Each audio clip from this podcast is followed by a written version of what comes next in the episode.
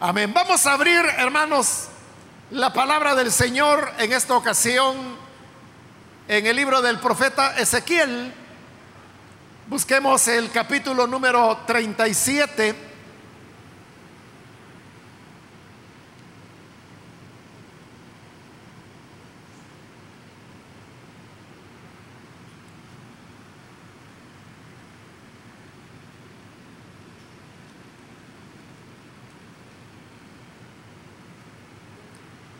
Dice entonces la palabra de Dios en Ezequiel capítulo 37.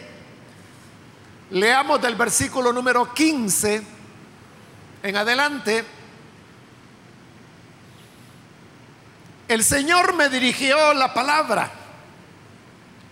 Hijo de hombre, toma una vara y escribe sobre ella para Judá y sus aliados los israelitas.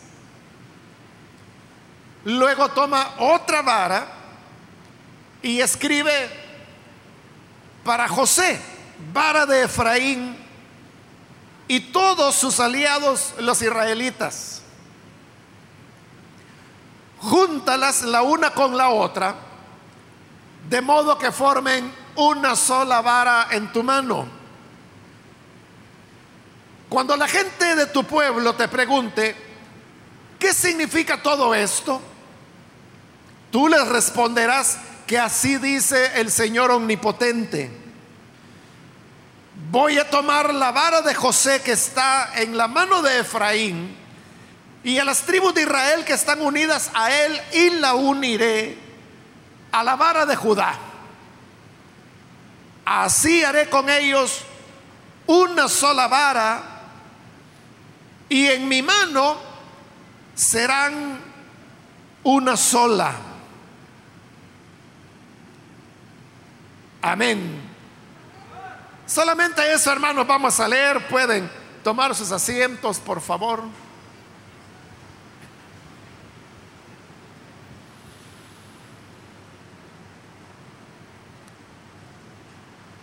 En esta ocasión hemos leído sobre esta profecía que el Señor dio a través de el profeta Ezequiel, en la cual lo que el Señor está anunciando es la reunificación de lo que llegó a conocerse como el reino de Judá, que estaba en el sur del territorio de Israel, y el reino de José, pero más conocido como Efraín, o propiamente como Israel, que estaba ubicado al norte del territorio. La razón por la cual el pueblo de Israel se dividió de esta manera es una historia que como muchas cosas se fue dando poco a poco, de manera casi imperceptible, hasta que llegó a concretizarse, pero esta división duró siglos. Por ejemplo, en el momento acá cuando Ezequiel está dando esta profecía, hacía ya 350 años que se había producido la división del pueblo de Israel. Ahora, como le dije, la división no se dio por un hecho así contundente, sino que más bien fue la acumulación de pequeños detalles, pero que dieron como resultado esa división. Todo comenzó en la época cuando era rey de Israel Saúl, el que fue el primer rey. Saúl era de la tribu de Benjamín, que era una de las tribus que estaba ubicada al norte de Israel, pero en esa época era un solo reino.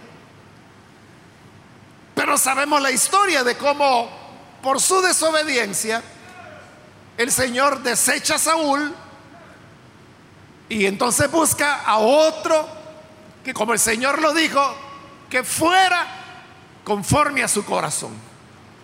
Así es como elige a David. Saúl sabía que David era el hombre que lo habría de reemplazar. Y por eso es que él trata de matarlo en varias ocasiones. David también sabía que Saúl lo quería matar. Y esto lo hace escapar y huir. Y el territorio en el cual David se esconde y por el cual anda corriendo de un lado para otro es en la tribu de Judá, la cual estaba ubicada al sur. Entonces, mientras al norte, en Jerusalén reinaba, bueno, en ese momento no Jerusalén, aún no había sido conquistada esa tierra, pero Saúl estaba en el norte y buscaba a David que estaba en el sur. Ahí podríamos decir es donde comienzan a darse los primeros elementos entre las preferencias que tenían las tribus del norte por el rey que era Saúl y Judá al sur, que era donde David estaba, donde David los defendía, donde David los había librado varias veces de los enemigos más encarnizados que en esa época eran los filisteos. Luego, Saúl muere en una batalla y David se constituye en el hombre que Dios había elegido para convertirse en rey.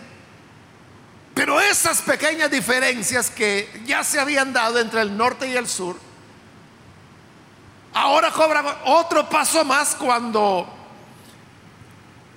el que es el comandante, o el que había sido el comandante general, el capitán, el general, diríamos, de los ejércitos de, Saúl, en lugar de, de reconocer a David como el hombre que Dios había escogido, él coloca a Isboset, el cual era un hijo de Saúl, y lo coloca en el trono, pero en el sur la tribu de Judá ellos estaban conscientes que a quien Samuel, el sacerdote, juez y profeta, que ya para entonces había muerto, a quien había ungido como rey, era David. Entonces David comienza a reinar en la parte sur por siete años, mientras en el norte está reinando Isboset. Ahí es un primer momento cuando hay un rey, aunque títere, pero en el norte, y el rey David que está en el sur. Posteriormente, Isboset es asesinado. Y entonces las tribus del norte, al ya no tener un general que dirigiera el ejército, porque también había sido asesinado, y al ya no tener un rey, entonces deciden aceptar que David sea el rey, y así es como David se convierte en el rey sobre todo Israel. Entonces, el reino continúa unificado, pero note que ya se habían dado ciertos elementos de discordia.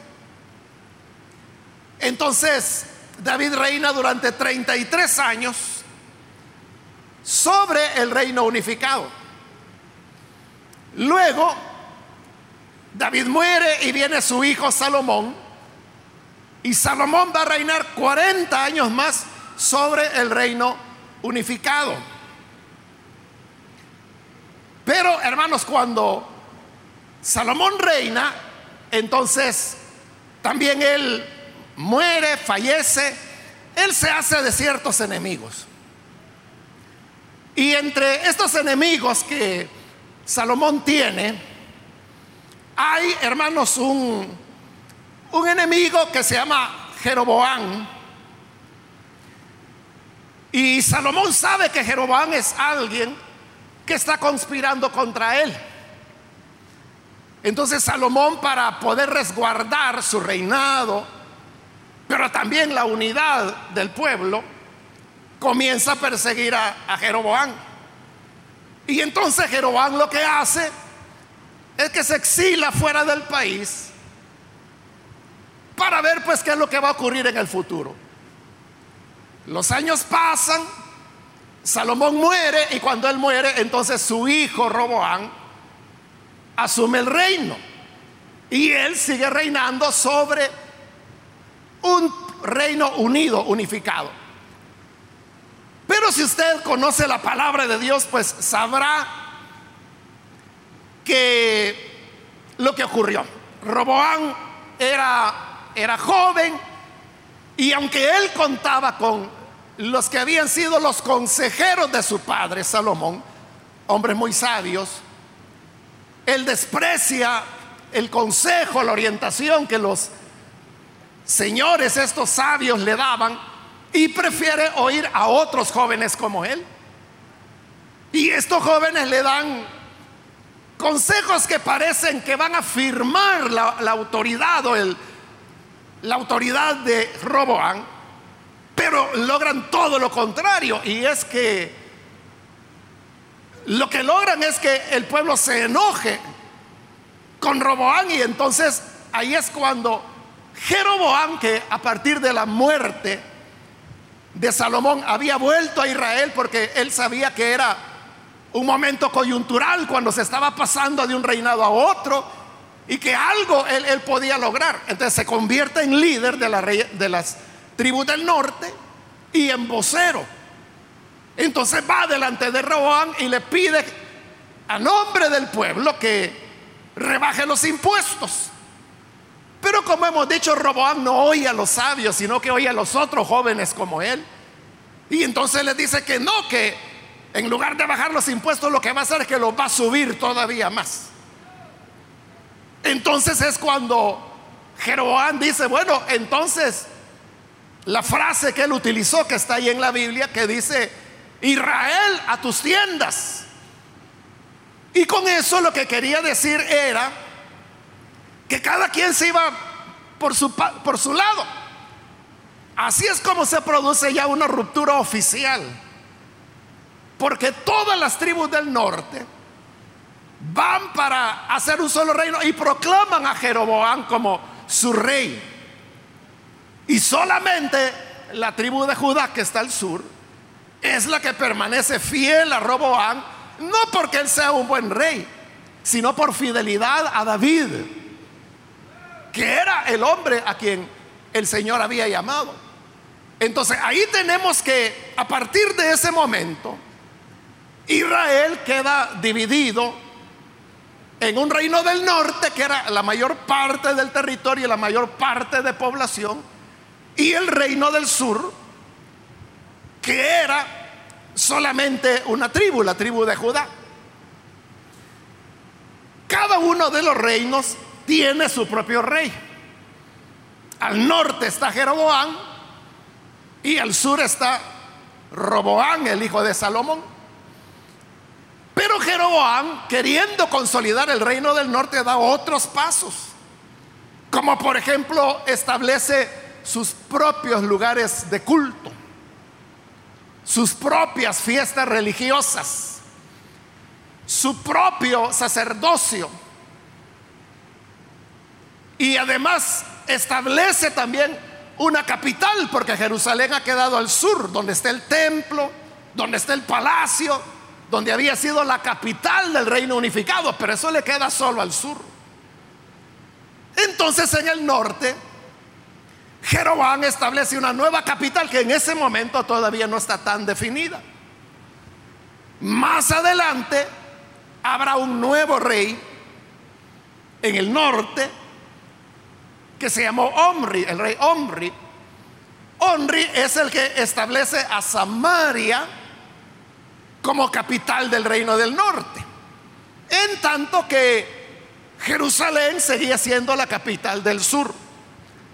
Así, hermanos, es como el reino queda dividido, como le he dicho ya, por más de 300 años.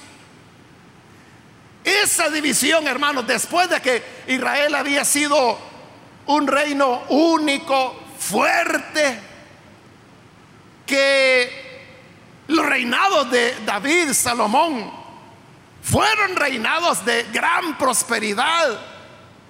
Fueron una época de oro. El reinado de Salomón fue la época de mayor expansión territorial que Israel haya tenido jamás. Nunca más Israel ha vuelto a tener la extensión territorial que tuvo durante el reinado de Salomón. Pero claro, al dividirse en dos, ellos se volvían más débiles, enfrentaron más guerras, pérdidas de territorio, fueron deteriorándose. Entonces uno pensaría, el estar divididos no le beneficiaba ni al norte ni al sur. Entonces, ¿por qué no procurar una reunificación? Pero lo que sucede es que la división era tan honda que no se veía la manera como esa reunificación se pudiera dar y volver a los años de gloria que habían tenido. Ahora Ezequiel es un profeta de la deportación. Tanto el reino del norte como el reino del sur han sido deportados. Pero estando ya deportados, han transcurrido, como le dije, en este momento de la profecía, 350 años de división que los ha llevado a eso, a la deportación, a ser derrotados, a prácticamente ya no existir como reino, porque las tribus del norte fueron conquistadas por los asirios.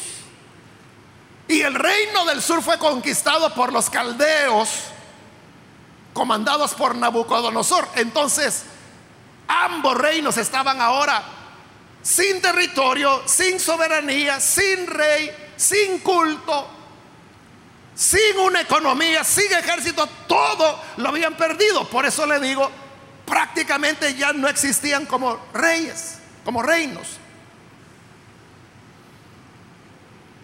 Pero en este momento, lo que se ve es una división, hermanos, que había durado más de 350 años, como le digo, y que se veía que no tenía solución.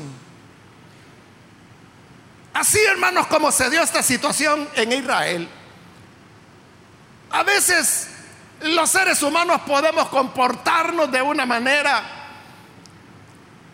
que pudiera ser quizás egoísta, en donde cada quien está viendo por su propio interés.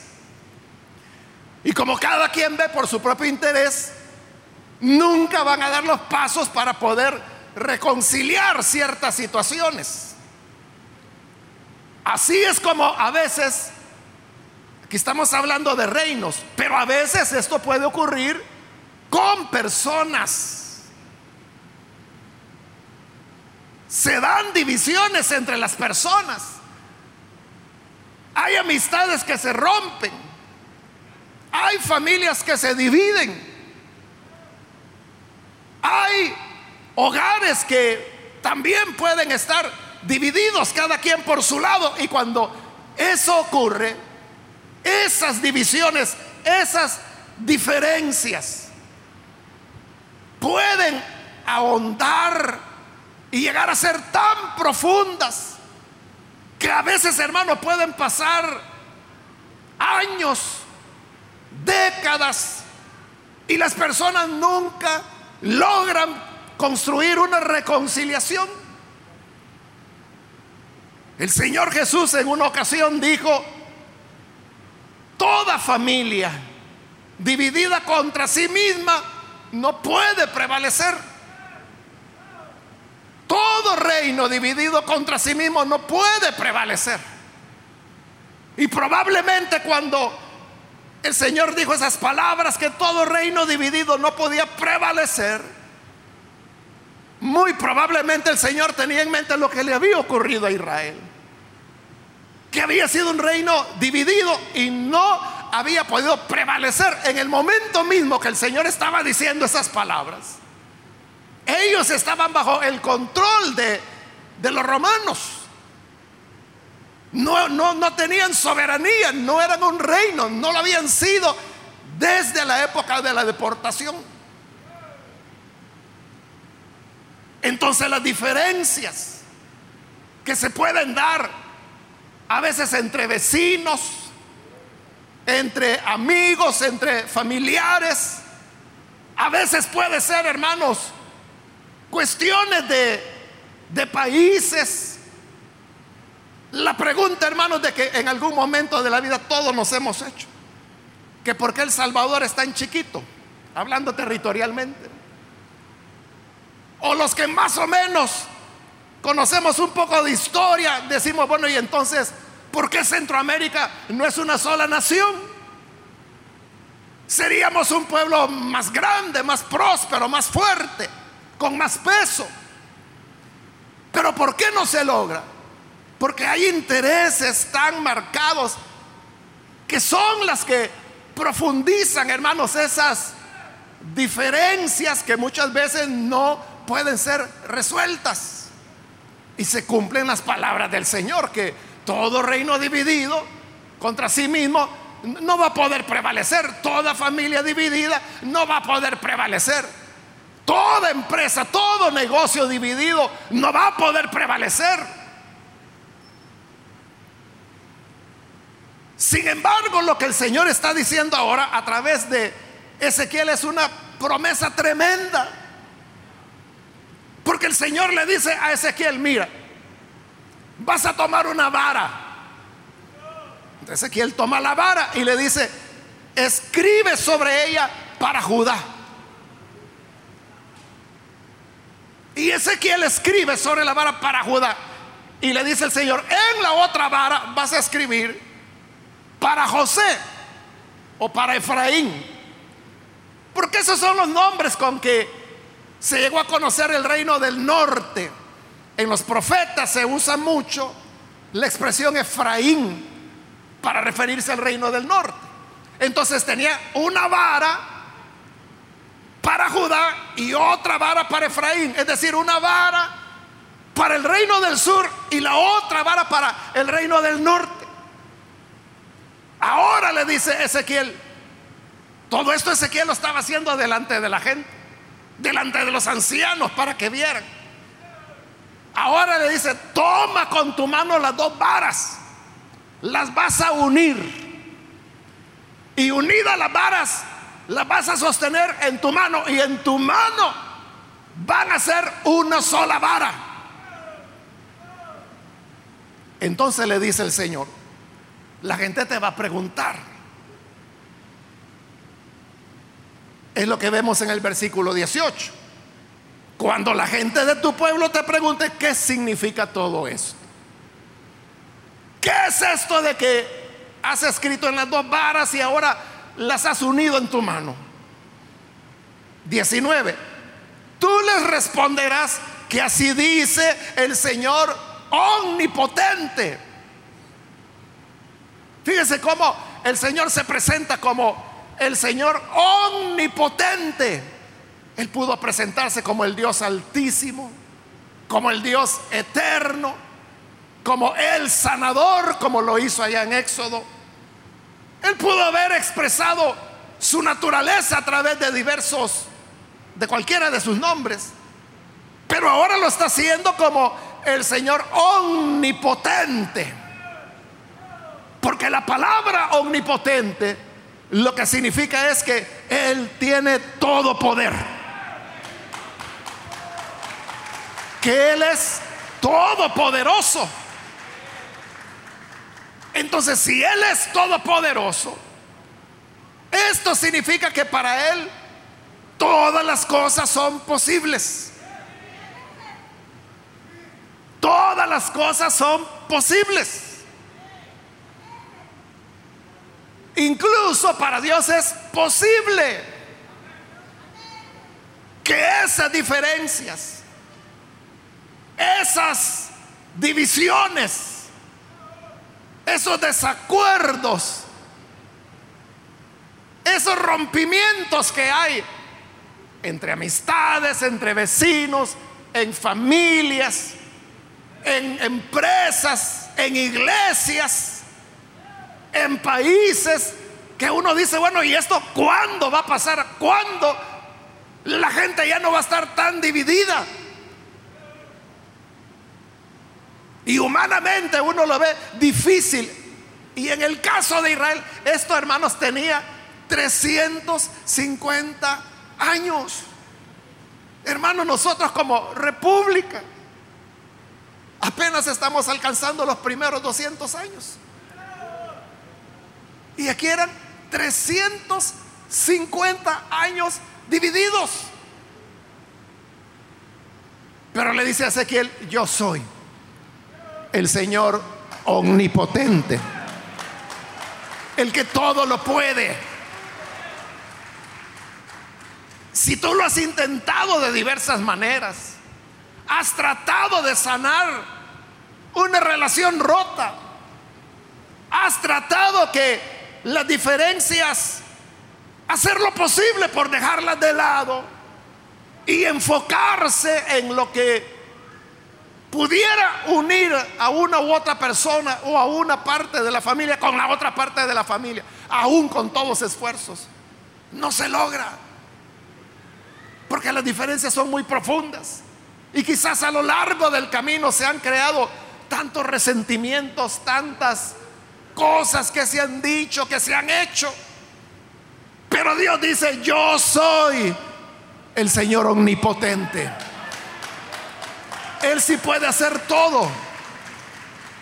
Y por eso le dice en el 19, voy a tomar la vara de José que es el reino del norte, que está en la mano de Efraín.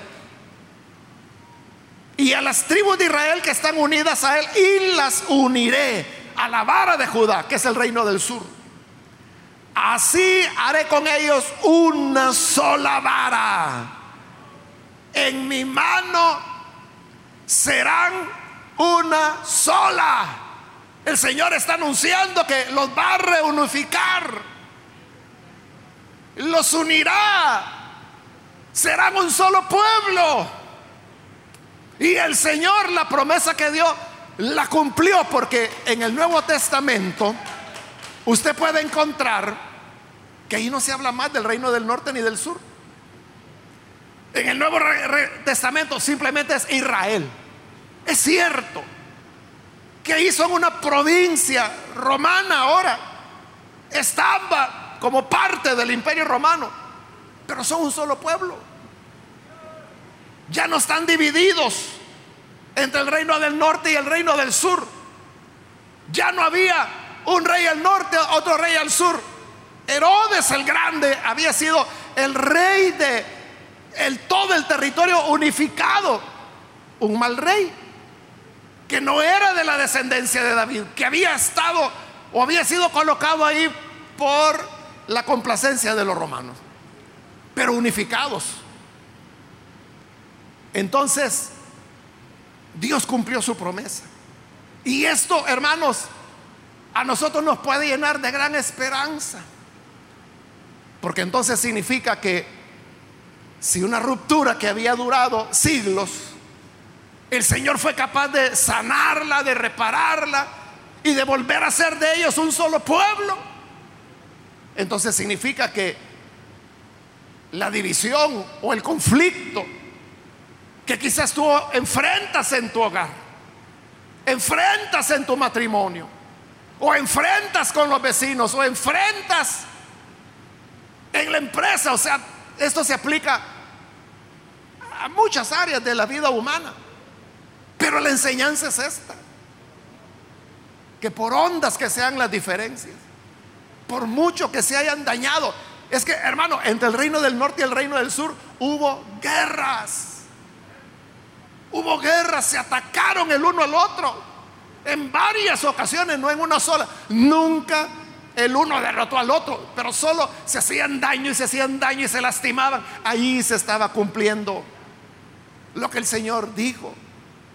Y es que todo reino dividido contra sí mismo no puede prevalecer. Ellos estaban desgastando, ellos estaban lastimando mutuamente sin que tuvieran que tener un enemigo externo suficiente con la enemistad que ya tenían como pueblo de Dios. Por eso es que el dicho, ¿verdad? Que muchas personas dicen que con, amigos así, ¿verdad? ¿Para qué quiero enemigos? Suficiente trabajo tiene uno tratando de sanar las cuestiones internas como para tener que enfrentarse a enemistades o a conflictos externos. Pero así como el Señor ahora promete que en su mano van a ser una sola vara, pero no te, no era por la vía de los entendimientos, no era por la vía de las pláticas, no era por la vía que uno pueda imaginarse, sino que cuando le dice al profeta, mira, toma con tu mano y con tu mano vas a sostener las dos varas unidas. Entonces la mano del profeta representaba la mano de Dios. Y por eso cuando le preguntaran, ¿qué es esto? ¿Qué significa esto? Entonces habría de responder que ustedes van a ser un solo pueblo, pero en la mano del Señor. Así dice el Señor omnipotente. En mi mano volverán a ser una sola, una sola vara, pero no te es en la mano del Señor. Es decir, que es cuando colocamos nuestra confianza en Él.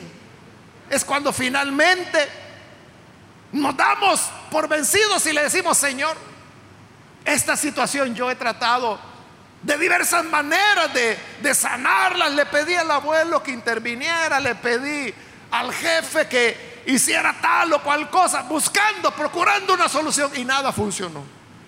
Pero ahora, Señor, yo me rindo, esto no se puede sanar. Tantas veces una u otra parte ha pedido perdón, la otra parte le dice, sí, te perdono, pero sigue la guerra. Porque muchos dicen, sí, te perdono de palabras, pero en la práctica ni idea tienen ni de lo que es el perdón ni intención de perdonar. Pero Señor, como nosotros no podemos, coloco en tus manos la situación y como Él es omnipotente, él, él todo lo puede hacer. Él todo puede, hermanos, repararlo, sanarlo. Entonces Él puede sanar tu relación rota. Él puede restaurar tu familia. Él puede reunificarla. A lo mejor tú recuerdas con tristeza los años cuando los domingos después de haber venido a la iglesia se reunían en la casa para comer algo, aunque sea sencillo, pero la idea era estar juntos o ir al parque, ir a tal o cual lugar. O recuerdo las vacaciones cuando nos íbamos donde la mamá Tei y allá estábamos todos juntos como familia, pero de eso, hermanos, hoy ya no queda recuerdos. Unos llegan en una época, pero no llegan después porque saben que ahí va a estar la otra parte de la familia y no quieren ni verlo, o sea, no se soportan ni verse. Puede ser que sea la situación que tú estás viviendo. Pero cuando nos rendimos al Señor y cuando le decimos, Señor, tú eres el que puede remediar la situación, ahí es cuando, si le damos lugar al Señor, Él dice, en mi vara volverán a ser uno solo. En mi mano volverán a ser un solo pueblo, un solo reino. Y como le digo, Dios lo cumplió. hasta hoy Israel sigue siendo un solo reino. Nadie discute en Israel hoy. Bueno, ¿y tú eres del norte o del sur? Pero eso no existe. Es un solo pueblo. Y ya pasaron dos mil años siendo un solo pueblo. Todo es que nosotros sepamos darle al Señor el lugar que le corresponde. ¿Cómo lo hizo Dios? O sea, porque esto que era sin solución, ¿cómo lo hizo Dios? En el momento que estaban viviendo. ¿Y qué era el momento? Era el momento de la deportación. Como le digo, las tribus del norte, el reino del norte había sido deportado por los asirios. Y el reino del sur deportado por los caldeos. O sea, ni siquiera quien los deportó era la misma nación, eran diferentes. Pero los dos estaban lejos de la tierra. Los dos estaban prisioneros, los dos estaban desterrados. Pero el Señor dice, yo lo voy a recoger. Lo voy a llevar de Babilonia de regreso. Y le voy a llevar de Asiria de regreso. Y le voy a llevar de entre todas las naciones donde hayan sido dispersados. Los voy a reunir, a reunir, a reunir, a reunir. Y cuando yo los reúna, ahí van a ser un solo pueblo. Entonces, ¿cómo llegaron a ser un solo pueblo? A través del dolor, a través del sufrimiento, que duró 70 años. Entonces, ¿qué es lo que sucede? Que cuando las cosas de mal pasan a peor, el costo de las diferencias, ahí es donde se ve. Estos sobrevivientes que estaban deportados, ¿no cree usted que en algún momento pensaron? Si hubiéramos sido un reino unido, los asirios no nos habrían derrotado como no los habían podido derrotar anteriormente. Los caldeos no nos hubieran podido derrotar. hoy lamentaban el haber estado divididos internamente porque no prevalecieron. Pero ahora ya no les importaba. Hermanos, ahora que están cautivos, ahora que están deportados, ahí nadie andaba preguntando, ¿y tú eres del norte, tú eres del sur? No, yo soy del norte, ah, pues no te hablo. Ahí era una cuestión de sobrevivencia. Por eso, cuando ocurre alguna, algún desastre, gracias a Dios, hermanos, ya llevamos en nuestro país 22 años sin, sin un terremoto como los ocurridos en 2001. ¿no? Este año hubo uno muy fuerte que fue de la magnitud de uno de los dos de los terremotos del 2001, pero no pasó mayor cosa. Pero eso es porque en 2001, en los dos terremotos que hubo, se cayó tanto que hoy ya casi no hay nada que caerse. Entonces hay muchas casas nuevas, hay muchos edificios nuevos que han sido ya construidos con una norma antisísmica que hace muchos años atrás nuestro país tomó como norma, o sea, las construcciones tienen que ser antisísmicas y así tiene que ser en un país con una sismicidad como la del, nuestro. Pero gracias a Dios no pasó mayor cosa. Pero si usted recuerda, cuando una tragedia de ese tipo ocurre, ¿qué sucede? Los vecinos que no se hablaban comienzan a hablarse. Y comienza a decir, mire, y, no, no, tiene, no tiene luz en su casa. No, ah, en la mía sí. ¿Me puede dar dónde cargar el teléfono? Sí, claro, venga. Ya hace muchos más años, ¿verdad? Pero para, para la ofensiva de noviembre del año 89, un hermano de aquí de la iglesia que vive acá en Soyapango, él me contó que en su casa se fueron a meter todos los vecinos. ¿Y sabe por qué? Porque ya iba como una semana sin agua, Soyapango. Los de esa época lo recordarán. Pero en la casa de este hermano él tenía una pila enorme. Él la tenía no por la familia, él la tenía por razones de trabajo, porque él utilizaba mucha agua. Y resulta que cuando estalla la, ofensiva, que fue un día sábado, él tenía llena la pila. Entonces los vecinos tenían una semana sin agua. Todos se fueron a la casa de él y él les abrió las puertas y ahí estuvieron hasta que todo pasó, hasta que el agua volvió. Porque era el único que tenía ese recurso. Entonces la desgracia une a las personas. Entonces aquí el punto es, vamos a esperar a tener que atravesar una desgracia. En el caso de ellos fue una guerra, una destrucción, una deportación para volverse a unificar, para volver a entender la importancia de que eran un solo pueblo, que habían estado divididos por razones políticas, por intereses de reyes que no eran ni familia de ellos, hermanos, pero los contagiaban con la calentura que tenían. Entonces decía, bueno, pero qué tontos fuimos nosotros. Le digo, hasta la guerra fueron matándonos los unos a los otros por estos señores que están sentados ahí en el trono. Entonces podemos hacerlo, digamos, como entendidos. Y entendido sería que le decimos, Señor, ayúdame a reunificar esta amistad, mi matrimonio, mi familia, mi vecindario, lo que sea que haya que reunificar. O esperamos el garrote y que entonces tenga que venir una deportación, o tenga que venir una desgracia, o tenga que venir una tragedia, y entonces las necesidades mutuas nos hagan ver que después de todo somos hermanos y que todos somos iguales y que las diferencias son artificiales, son inventadas. Y esa tragedia nos haga unificarnos. Pero entre lo uno y lo otro, que Dios nos ayude a ser sabios y que le demos al Señor el lugar que le corresponde para que Él, como Dios omnipotente, como Dios todopoderoso, que todo lo puede, sane las relaciones.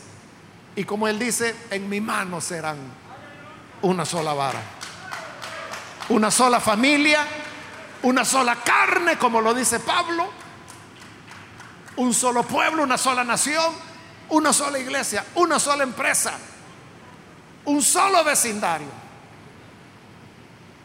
Que no estén divididos los padres de familia de, una misma escuela. Ahí tienen a sus niños estudiando y no se hablan los padres de familia.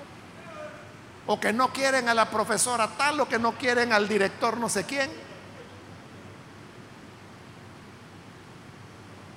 Y como Pablo dice, nosotros somos embajadores en nombre de Dios y en nombre de Dios tenemos un mensaje, decía Pablo. Y es el mensaje de la reconciliación. Reconciliarse con Dios. Y si nos reconciliamos con Dios, entonces estaremos reconciliados los unos con los otros. Ese es el mensaje que debemos proclamar. Y para eso es que el Señor nos ha hecho embajadores a nombre de Él. Y a nombre de Él debemos decir, reconcíliense con Dios. Vamos a orar, vamos a cerrar nuestros ojos. Y antes de hacer la oración, hermanos, yo quiero, como siempre lo hacemos, invitar a las personas que todavía no han recibido al Señor Jesús como Salvador pero usted ha escuchado hoy la palabra de Dios. Y habiéndole escuchado, yo quiero invitarle para que usted no vaya a dejar pasar esta oportunidad y pueda venir hoy para conocer a este Dios todopoderoso. Todo lo puede hacer, todo lo puede sanar. Todas las heridas las puede curar. Todo el daño que se ha causado, Él lo puede reconciliar. Pero todo comienza por ti. Todo comienza por mí. Y es por eso que hoy yo quiero invitar. Si hay algún amigo o amiga que necesita que el Señor intervenga en su vida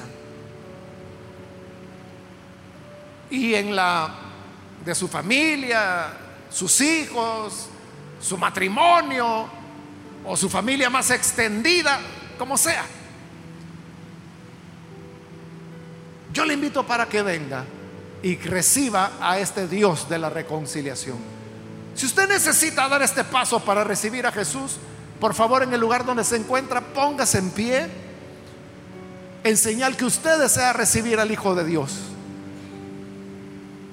Y nosotros vamos a orar para que la gracia del Señor le alcance. Y en la mano del Señor vuelvan a ser una sola vara, un solo reino, una sola familia, una sola empresa, una sola iglesia, un solo país. Hay alguien que necesita hoy venir a Jesús. Puede ponerse en pie y vamos a orar por usted. ¿Hay alguna persona, algún amigo, amiga que necesita recibir a Jesús? Póngase en pie. Recuerde que para Él no hay nada imposible. Aun cuando usted piense, lo hemos intentado muchas veces. Hemos hecho de todo y no se ha podido.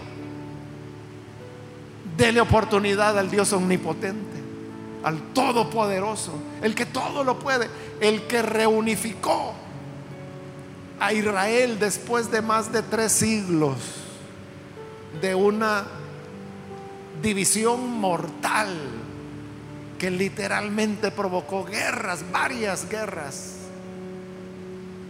Alguien necesita venir, póngase en pie. Venga. Hoy es cuando el Señor le está esperando. También quiero invitar, si hay hermanos o hermanas que necesitan reconciliarse con el Señor, de igual manera póngase en pie. Note lo que es una reconciliación con el Señor. Las divisiones no pueden comenzar entre usted y Dios. Usted caminando por su por su lado, cuando Dios quiere otra cosa de usted. Pero ahí podemos comenzar a reconstruir las cosas. Necesita reconciliarse, póngase en pie para que podamos orar por usted. ¿Hay alguna persona, algún hermano, hermana, que se alejó del Señor, pero hoy necesita reconciliarse? Venga, queremos orar por usted. De igual manera, si es primera vez que viene el Señor, póngase en pie. Yo termino la invitación, pero si hay alguien, aproveche hoy, antes que oremos, póngase en pie y venga, queremos orar. Se sorprenderá de lo que el Señor puede hacer, de lo que Él puede sanar, de lo que Él puede unificar.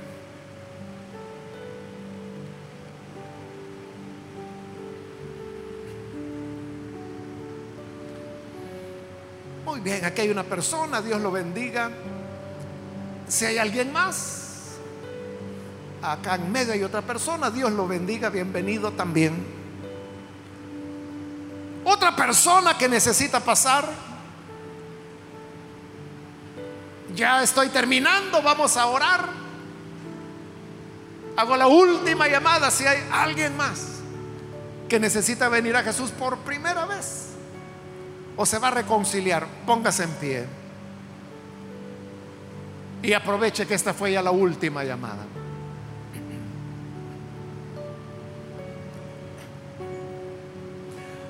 A usted que nos ve por televisión, quiero invitarle para que se una con estas personas que aquí están viniendo al Señor.